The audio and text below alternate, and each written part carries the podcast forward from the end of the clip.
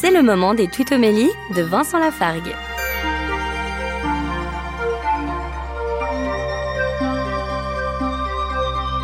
Dans la lettre aux Éphésiens, chapitre 5, le verset 25, un peu moins connu que les précédents, nous dit Vous, les hommes, aimez votre femme à l'exemple du Christ. Il a aimé l'Église, il s'est livré lui-même pour elle. Quand je dis qu'il est moins connu, c'est qu'il fait suite au verset qui demande aux femmes d'être soumises aux hommes. Au-delà de la très mauvaise traduction, il s'agit de ne pas oublier le verset suivant.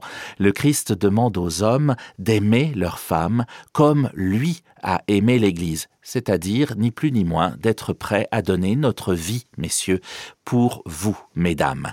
Évidemment, ça change tout. Retrouvez Vincent Lafargue sur sa chaîne YouTube, Serviteur quelconque.